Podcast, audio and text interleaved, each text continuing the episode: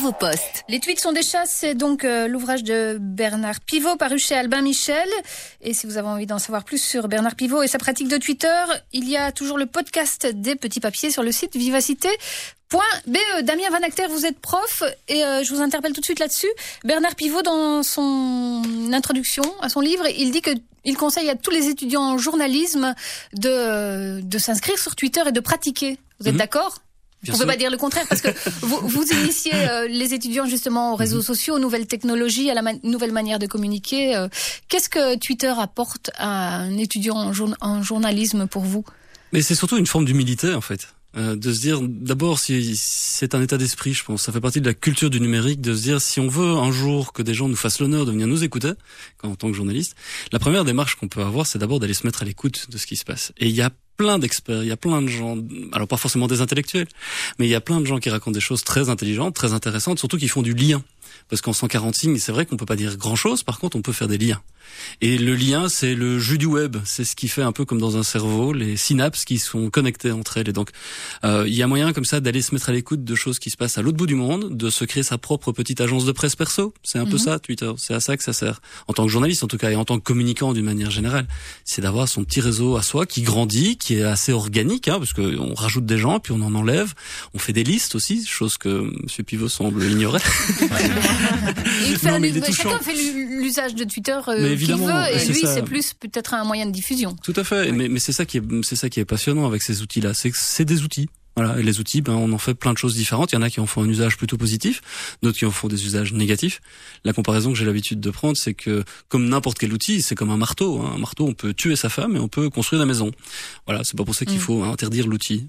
Alors vous êtes l'un des spécialistes euh, des nouveaux médias, des réseaux sociaux en Belgique. Hein, je ne dis pas de bêtises, Ariane, je vous regarde. hein, non, non. C'est l'une des, des références. Je le disais, vous, vous enseignez euh, notamment à l'IEX, vous enseignez en Sciences Po aussi, et vous, euh, vous avez un projet un peu fou que vous venez de lancer, qui est l'idée de mettre euh, sur pied ou sur roue une rédaction connectée, itinérante, avec un van qui peut euh, emmener huit personnes et se balader avec tout ce qu'il faut à l'intérieur pour être connecté. Oui, bah c'est un peu dans le prolongement d'autres projets que je monte déjà depuis 3-4 ans. Euh, Jusqu'à présent, je prenais mes étudiants, on se mettait au vert. On allait dans l'ancienne gendarmerie de mon village, à Aiguezé, euh, dans le Namurois, et on vivait ensemble pendant 3-4 jours, on se mettait en projet.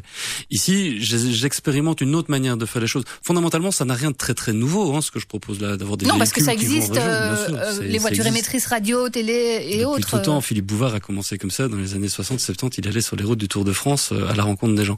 L'idée derrière ça, c'est plutôt de se dire qu'on est à un moment dans les nouvelles technologies où justement on peut utiliser des outils qui coûtent pas très très cher. Euh, prendre l'antenne entre guillemets, on peut le faire depuis où on veut, quand on veut, avec les- la technologie 3G ou 4G, avec du Wi-Fi, Mhm. euh, et de pouvoir avec un, un petit véhicule, c'est pas non plus un car régie avec lequel je pars. Hein, c'est euh, c'est pas non plus le but d'héberger des plateaux colossaux avec plein plein d'invités. Le but c'est d'amener mes étudiants, entre autres, parce qu'il y aura pas que, que mes étudiants, mais d'aller à la rencontre des gens, de reprendre ce temps-là. On est dans le temps du réel, dans le temps du direct, plus que jamais. Ça a de la valeur hein, quand on va être dans le véhicule connecté à Internet en roulant et être capable d'envoyer des tweets. Ça va avoir du sens de tenir ce lien-là avec les gens. mais je, je- je peux me faire l'avocat du diable. On peut déjà le faire. On n'a pas besoin d'avoir un véhicule spécialement équipé pour. Euh, avec un simple smartphone, on peut envoyer des tweets en Mhm. roulant et se connecter à, à- à- Oui. à Internet partout. moi, ce que, ce que je propose, c'est de vivre une expérience, en fait. C'est de se dire, à partir du moment où on met un pied dans le véhicule, on va vivre quelque chose qui va avoir un prolongement en ligne. Et ce prolongement, il va se faire avant le fait de mettre le pied dans le véhicule, pendant, avec le direct, et après, où on va construire des nouvelles manières de pouvoir packager l'information. Le, le principe, il est assez, assez simple sur la base, hein, c'est que le modèle économique des médias, il est un peu cassé. Euh, le, au siècle dernier, c'était assez facile de savoir comment on faisait de l'argent avec les médias. À l'heure d'aujourd'hui, tout le monde est média. Et Mhm. comme vous l'avez dit, n'importe qui peut, avec son smartphone, de, envoyer des tweets, faire des photos, faire acte de journalisme. Alors, à tout bout de champ, c'est pas un problème. La Entre guillemets. Ah, mais voilà. Oui, le- problème, que- c'est quelle est la valeur de ça? Oui, non, mais il y a, y des dérives aussi. euh, voilà, voilà, on l'a vu, on en a parlé euh, il y a quelques semaines à propos de Boston. Il y a Mhm. pas mal de dérives quand tout le monde s'improvise journaliste. Bien sûr. Et c'est pour ça que les journalistes doivent plus que jamais, on a plus que jamais besoin de journalistes. Des gens qui font cette profession de foi, entre guillemets, de se dire, je me mets au service des gens, je me mets au service des communautés pour essayer de les informer et d'apporter une plus-value. Et la plus-value, ça peut être cette prise de recul, ça peut être cette analyse, cette mise en contexte, tout ce qui fait les- la valeur d'un journaliste, en fait. Euh, C'est la valeur qu'il va pouvoir apporter, en plus à l'information, au service des gens. C'est tout ça qu'on va expérimenter dans cette manière d'aller euh, en mobilité, faire des choses à gauche à droite. On a la chance que 2014 c'est quand même une année électorale aussi bien en Belgique qu'en oui, France. Voilà. J'allais dire, l'idée c'est d'aller euh, vers quels événements et euh, de quelle manière vous embarquez euh, vos étudiants ou les participants.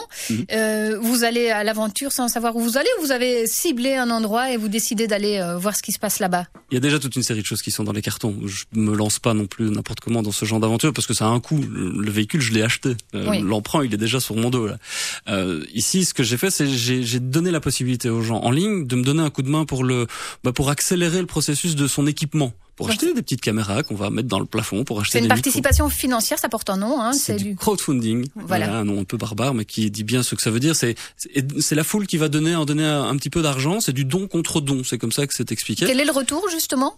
Ah bah pour l'instant ça se passe plutôt bien là on a on a lancé ça euh, jeudi dernier et on a déjà dépassé la somme que j'avais que j'avais demandé et on dépasse même de beaucoup parce que j'ai même des partenaires maintenant qui sortent du bois et qui nous qui montrent leur intérêt pour ce genre de choses en disant voilà on, on est on a envie de, de mettre notre marque au, on a compris en tout cas pourquoi mm -hmm. on faisait ça et donc on, on, va donner un coup de main. Et quelle est la contrepartie que vous vous donnez à, à ces partenaires ou à ces gens qui investissent finalement ben, Déjà il y a la visibilité sur le véhicule oui. euh, avec des logos avec des petits maniers qu'on va s'arranger pour que les gens les volent en fait ça va être très marrant c'est le fabricant des maniers me disait euh, c'est un problème avec les maniers sur les véhicules parce que quand le véhicule est à l'arrêt les gens les, les piquent bah, je dis c'est pas grave on va faire en sorte que justement les gens les volent et donc euh, ça fait partie des contreparties de dire bah, je paye pour avoir un, un, un, logo sur le véhicule et moi tant que les gens les volent bah, je les remplace voilà, ça va pas être compliqué ça je pense on va mettre un petit million chaque lundi ouais, voilà. alors évidemment on va vous attaquer en vous disant oui mais si c'est mmh. des accords commerciaux et si vous avez des partenaires commerciaux vous n'avez pas une vraie indépendance euh, mmh.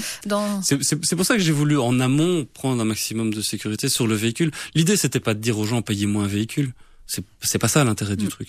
Euh, l'intérêt de la formule derrière, c'est parce que moi-même je fais travailler mes étudiants sur les dynamiques du crowdfunding. Mmh. Et si vous voulez en donner, si vous avez un vrai projet journalistique, si vous avez vraiment envie d'y aller et d'aller faire votre reportage en Russie, c'est ce qui s'est passé l'an dernier avec certains de mes étudiants, vous pouvez proposer le, le projet directement aux internautes et voir si il y a de la traction. Alors ça, ce sont des termes qu'on utilise dans le monde des startups. J'ai la chance d'avoir cofondé un accélérateur de startups qui s'appelle Nestup mm -hmm. et sur lequel on travaille ces, ces, ces méthodes-là de, de, financement nouveau, d'accélération de, de modèles économiques. Et donc quelque part, c'est une question aussi de d'être bien droit dans mes bottes quand je fais ça. Je peux pas dire à mes étudiants allez-y, foncez, soyez entrepreneurs, essayez de vivre de votre passion en trouvant des nouveaux modèles économiques. Si moi je le fais pas moi-même, donc ça, c'est un laboratoire que je mène là. Je, je n'ai aucune prétention à, à, à aller euh, dans des projets qui vont être gargantuesques. Et, non, le but c'est de vraiment de les amener à se rendre compte de la réalité, de c'est quoi à l'heure d'aujourd'hui être journaliste avec les réseaux sociaux, avec les nouvelles technologies et tous les enjeux qui vont avec. Alors vous avez été journaliste, euh, étudiant, pardon. Euh, vous avez été journaliste aussi, euh, mmh. notamment pour l'agence Belga. Donc dans un mmh. cadre beaucoup plus traditionnel. Vous avez travaillé ensuite pour la RTBF, mmh. plus, plus du côté des médias sociaux. Euh, vous avez été étudiant il y a une quinzaine d'années, à oui, peu je, près. Je suis sorti en 2001. Voilà, vous euh, côtoyez les étudiants aujourd'hui, vous les formez. Quelle différence euh, voyez-vous justement dans la manière d'apprendre, d'enseigner et d'appréhender le journalisme aujourd'hui pendant les études? Mais déjà, moi, j'ai pas connu Internet pendant mes études, ou très très ben peu. Non. Euh, oui. J'ai écrit mon mémoire sans pouvoir pomper Wikipédia, ce qui euh, ça va. Bravo. euh, non, ce que moi je me considère pas vraiment comme un prof en fait. Euh, les étudiants que j'ai pour l'instant, dans d'ici deux trois ans, ce seront mes collègues. Euh, moi, je me mets en projet avec eux, je me mets à leur service, je leur ouvre ma trousse à outils, je leur donne tout oui, ce que j'ai Oui, mais vous voyez la différence de, de ah, la oui. manière dont ils fonctionnent. Aujourd'hui, bah oui, euh, les jeunes, on, on atome parmi nous euh, depuis euh, quelques mois. C'est mm. vraiment autre chose, quoi. Le, le, la démarche même intellectuelle n'est plus la même. Mais pour me donner un petit exemple, je donne beaucoup de cours à l'IEX. L'essentiel de mes cours, d'ailleurs, se, se, se donne à l'IEX. Cette année-ci, j'ai expérimenté un cours que je donnais à 85% uniquement en ligne. C'est-à-dire qu'on a sorti la classe de, de la salle de cours et j'ai moi-même codé une petite interface à travers laquelle les étudiants pouvaient interagir avec moi, mais avec Facebook, avec Donc Twitter. Vous, avec, vous, ne deviez même pas vous déplacer, personne ne devait se déplacer. Personne ne devait se déplacer, mais en même temps, ça avait une vraie valeur d'être connectés les uns aux autres, où moi je faisais des vidéos avec eux, j'étais à Paris, j'étais j'étais ailleurs dans le monde, et je faisais des vidéos en direct avec eux, où ils pouvaient me poser des questions, je leur expliquais l'usage de certains outils, je leur donnais des choses à lire, on faisait des quiz chaque semaine, avec... Euh, enfin voilà, c'est une nouvelle manière de d'imaginer la transmission de savoir. Moi, j'ai pas la, j'ai pas la prétention de tout savoir, que du contraire, donner cours, c'est une des meilleures raisons que j'ai trouvées pour continuer à apprendre. Hmm. Est-ce qu'on n'est pas moins attentif quand on est euh, devant, enfin peut-être pas, je me souviens des salles de classe où je n'étais pas très attentive non plus, mais devant un écran comme ça. Je pense qu'il y a des choses qui sont inévitables. Quand on regarde à l'heure d'aujourd'hui dans les amphithéâtres, comment ça, comment physiquement les choses se passent, on a un prof qui parle avec des étudiants qui sont tous derrière leur laptop. Mm. Euh, c'est très perturbant parce que ça, il y a autre chose qui se met en route et, et, et les profs sont, sont euh, c'est dérangeant parce qu'on on a l'impression que les étudiants sont en train de faire d'autres choses et que alors qu'est-ce qu'on fait? On coupe le wifi? Mais alors ils vont sortir leur smartphone, ils seront connectés en 3G. On, on met des brouilleurs à l'entrée des auditoires, ça existe. Hein. Il y a des, y a pour les examens notamment. Hein. Entre autres pour les examens. là c'est utile peut-être. Oui, effectivement. Moi je prends le parti pris de me dire ce sont des technos qui sont euh, plus qu'une mode. Ça va impacter, et on le voit déjà bien, tous les pans de notre société. Alors on va essayer de se les, se les approprier hein, mm. en ayant conscience des risques, en allant parfois dans le mur. Euh, voilà, moi je, je, me plante un petit peu tous les jours et, et l'avantage quand on expérimente et quand on teste, c'est qu'on peut dire pourquoi on s'est planté et en faire bénéficier les autres. Voilà, vous partirez avec votre van euh, au mois d'août, vous reviendrez en septembre, mmh. nous raconter ah bah, comment c'était, est-ce que vous avez euh, croisé sur votre chemin, ce que ça a donné comme résultat, et puis euh, peut-être qu'un jour vous emmènerez notre Tom dans votre, vous iriez hein, vous dans le van Tom. Mais oui. Je vous vois bien, tiens, je, je, vois votre œil qui brille depuis tout à l'heure. voilà, c'était la dernière d'Avopost aujourd'hui. je vais quand même vous dire que ça ne doit pas vous empêcher d'aller réécouter le podcast et les précédents. Ah, bien sûr que pour non. vous consoler de notre absence pendant tout l'été.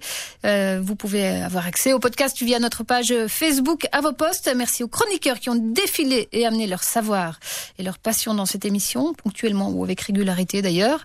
On va remercier Tom Faeli, Anne Boulor, Ariane van der Veen, Tom Salbet, Alex Colo, Guillaume Wolf, Manuel Jousse, Frédéric Bréban et Florence Franz qui sont passés derrière ce micro. Merci à vous, Jérôme aussi, d'être tous ces gens, tous ces gens connectés. C'est vraiment, c'est extraordinaire. Oui. Merci d'être venu, d'avoir essayé d'apprendre des choses. Il y a encore du travail. Oui, on est au début. Donc je propose que vous reveniez. On est tout au début. Encore 8 ou 9 saisons avant que je ne m'immisce totalement dans les réseaux sociaux. Je propose que vous ne reveniez la saison prochaine. Damien, on a oublié de donner euh, pardon, la référence du site pour avoir plus d'infos sur votre projet. Ah oui, mais c'est euh, da.van.ac da.van.ac. La référence est d'ailleurs sur notre page Facebook déjà, donc si vous voulez y avoir accès, vous la retrouverez. Voilà.